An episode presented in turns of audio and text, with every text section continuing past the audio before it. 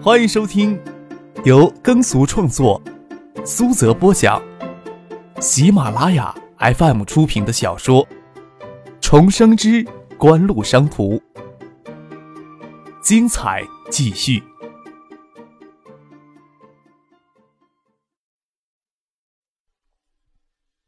第七百三十九集。杜飞往前走了两步，就不再插话了。陈飞荣莞尔一笑，他之前与唐晋、张克关系密切，耳濡目染之下，也大体知道锦湖崛起的轨迹，但是隔了一层膜，对锦湖没有清晰明了的认识。从这个暑假起，才对锦湖有了一些更深入的了解，总算明白了一些真相，远比想象要惊人的道理。橡树园实验园，陈飞荣之前也只是坐公交车上远远的看到过，没有进去过。园区大门处的管理相当宽松，好些衣裳邋遢、穿着拖鞋的青年走进走出，警卫也不管不问。陈飞荣了解过橡树园的安保程序，也见怪不怪，跟张可、杜飞往里面走去。园区里有很多混进来的约会的学生情侣，在他们面前就有一对青年男女在聊天，男青年正跟女孩子胡乱的吹嘘。哎，别看这些人呀，邋里邋遢的，个个其貌不扬，百万富翁可不在少数呀。橡树园要像昆仑在线那样在纳斯达克上市了，这些人呀，动不动就是千万身家了。你说师大音乐学院的那些女孩子轻浮不轻浮呀？以为校门口开辆桑塔纳那就是大款呀？嘿，那都是狗屎！在橡树园看到桑塔纳都不好意思跟人家打招呼呢。傍那些大款也顶多给人家当二奶，每个月拿三五千的生活费。刚进橡树园工作的研究人员，个个都有能力每月拿三五千出来养二奶呢。这些家伙死能挣钱了。除了会玩电脑之外，还是玩电脑；除了看些 A 片切磋一下人体艺术之外，泡妞的技巧啊，等同于弱智呢。更不要说玩弄感情这种高智商的活动了，理财能力也非常差。等以后成家立业了，注定要拱手让出家里的财政大权的。虽说呀，少些生活的情趣，杜绝了他们乱搞男女关系的可能性。前天呀，在 BBC 看到有女生在那里发帖讨论当今社会新好男人三标准，拿这些标准到橡树园里找。你们女孩子呀，就会发现橡树园对女孩子来说就是一座品位极高大金矿。看那边的高层公寓没有？这里的研发人员以后都要结婚的话，在那儿呀能直接分一套婚房呢。杜飞走过来，回头看了那青年一眼，又瞅了张克一眼，意思该不会是橡树园的员工在钓附近的学生妹吧？张克耸了耸肩，不予置评。虽说橡树园的研究员大多年少老成，但有油腔滑调的异类，而且这些异类的能力都相当出色。男青年又在后面吹嘘：“哎，你回你们班呀，多宣传宣传，特别是那些呀想一下改变人生的女孩子，晚上打扮的清纯一些，有事没事呀，多来这儿转转，我看就挺合适的，也不怕给耽误是小姐。关键要清纯呀，这些笨脑子的家伙最受不了清纯女孩子诱惑了。实在不行了，等我进来工作了，给你们班女孩子直接介绍也行。”原来还不是橡树人的研究员，张克在陈飞荣耳边笑着说。这家伙呀，倒是比较能胡掰呀！我看杜飞呀，都不一定比得上他。说了半天的话呀，都在往他自己脸上贴金呢。听到话里的意思呀，这女孩子要不从了他的话，这人生后半截儿就只能在那后悔了。陈飞荣抿嘴压着笑，也不好意思的回头去看这两个人。没想到那个女孩子却牙尖嘴利，直接戳穿了男青年。听你说，好像是这个事儿。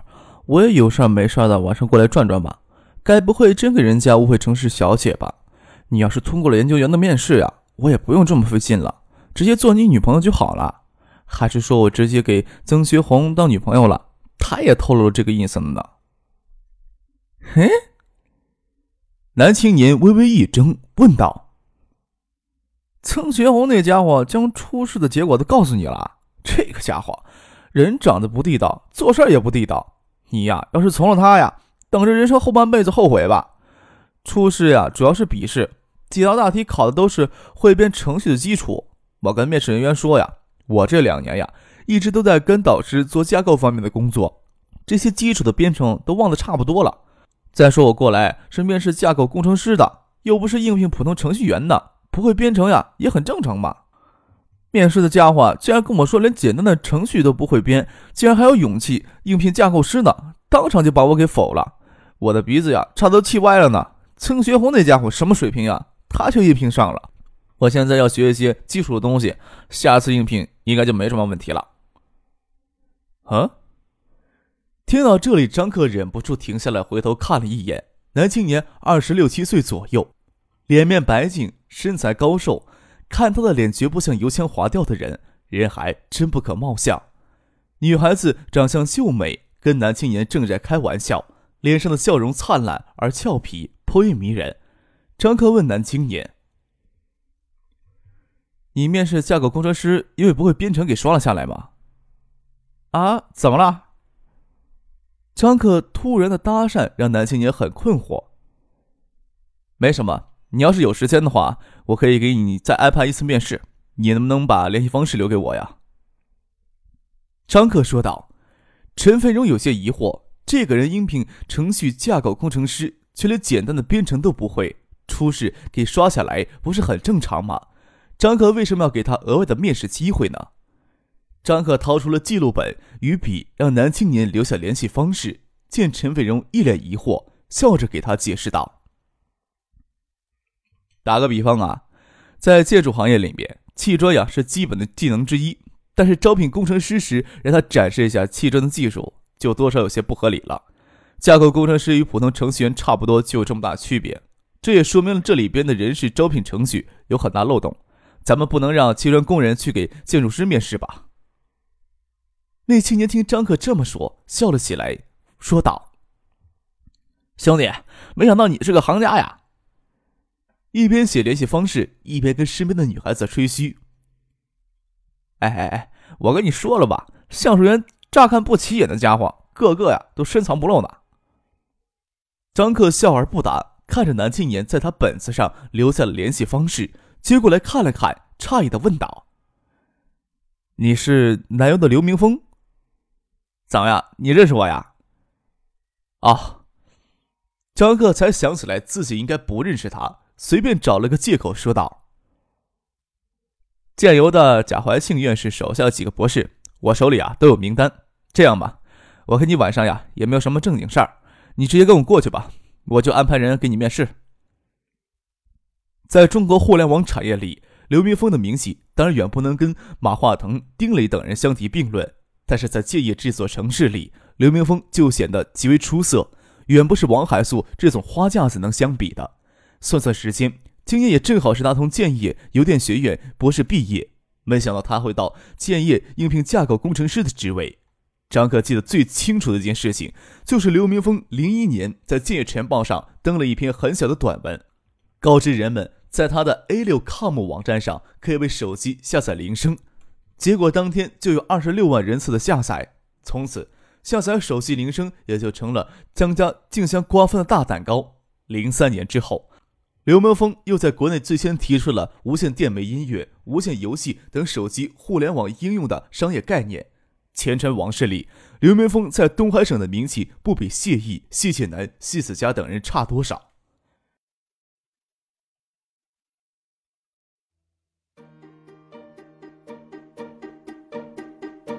欢迎收听由耕俗创作、苏泽播讲、喜马拉雅 FM 出品的小说《重生之官路商途》，精彩继续。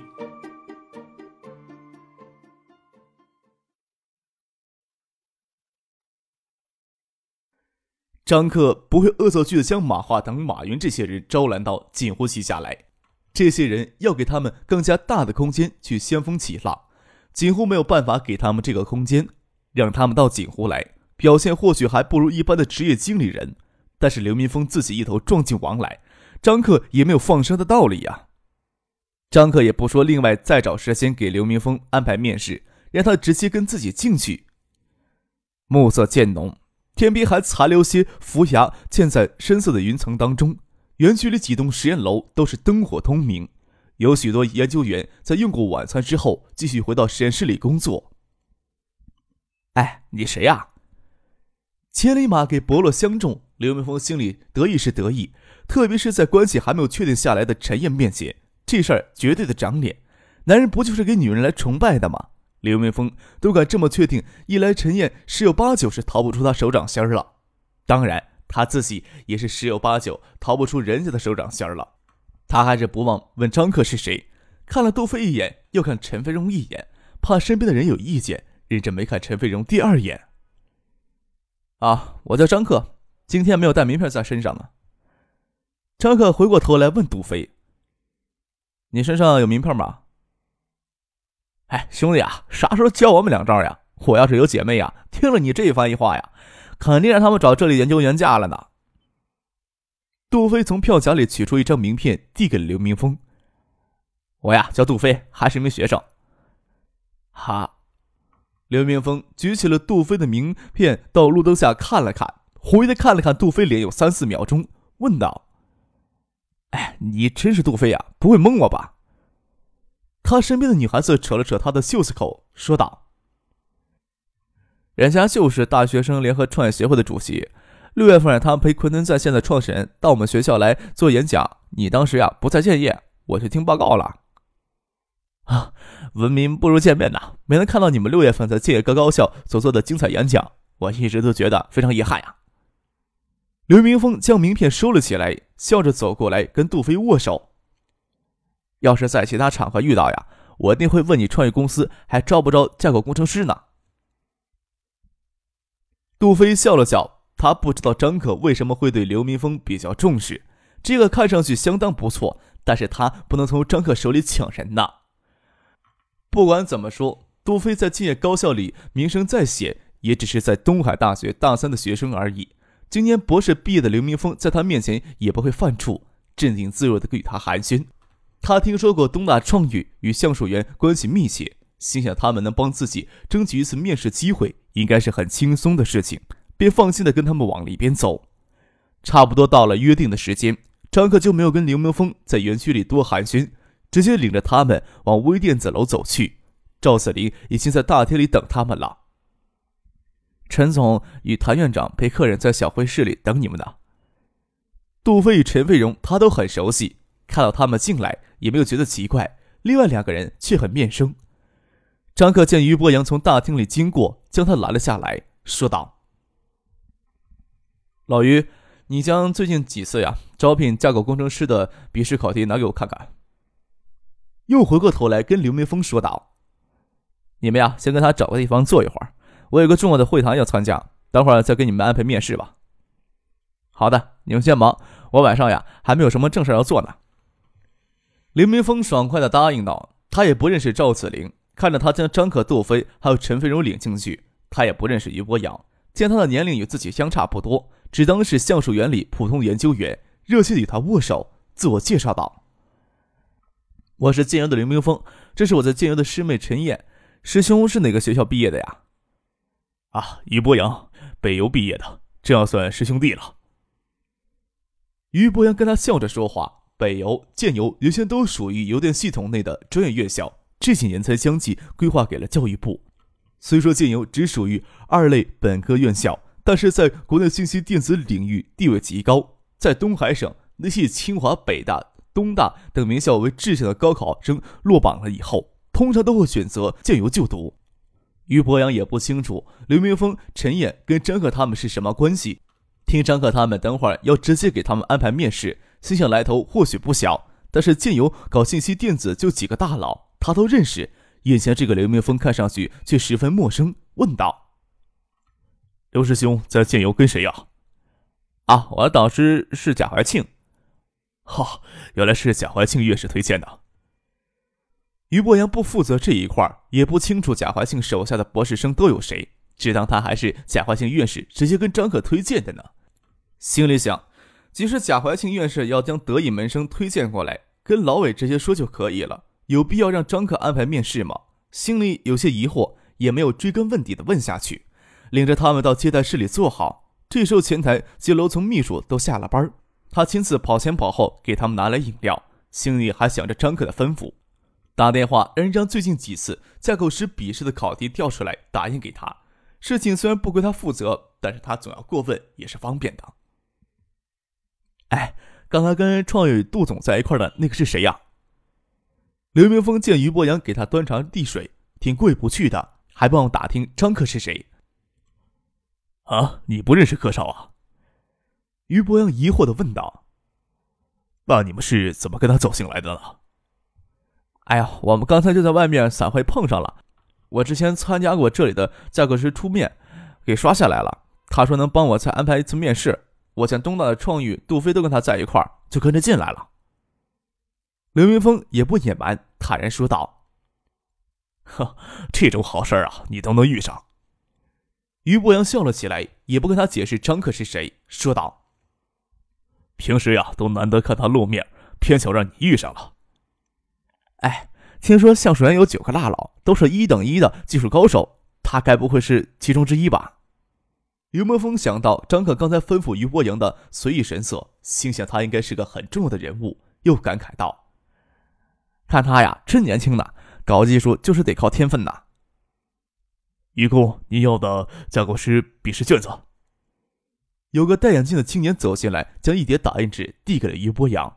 于波阳还没有来得及看，手机就响了起来。他接通电话，嗯啊的说了一会儿，吩咐刚进来的眼镜青年：“你替我在这里陪他们坐一会儿，等会儿他们要参加一个面试，我离开一下就回来。”拿着打印纸就先走出了接待室。张德华。东大信电院九七届的硕士，眼镜青年坐下来就自我介绍，跟刘明峰套近乎。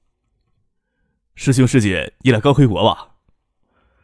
刘明峰不清楚是什么原因让眼前这个叫张德华的眼镜青年将他们当成刚回国的海归，下意识的想到刚才走出去于博阳也不是什么简单的角色，突然感觉今天傻乎乎的，什么状况都没有搞清楚就跟着进来了。他索性坐在这里，等待最后的谜底揭开。他身边的陈燕却好奇的问眼镜青年：“张工，刚刚走出去的愚公是你们什么人呀？”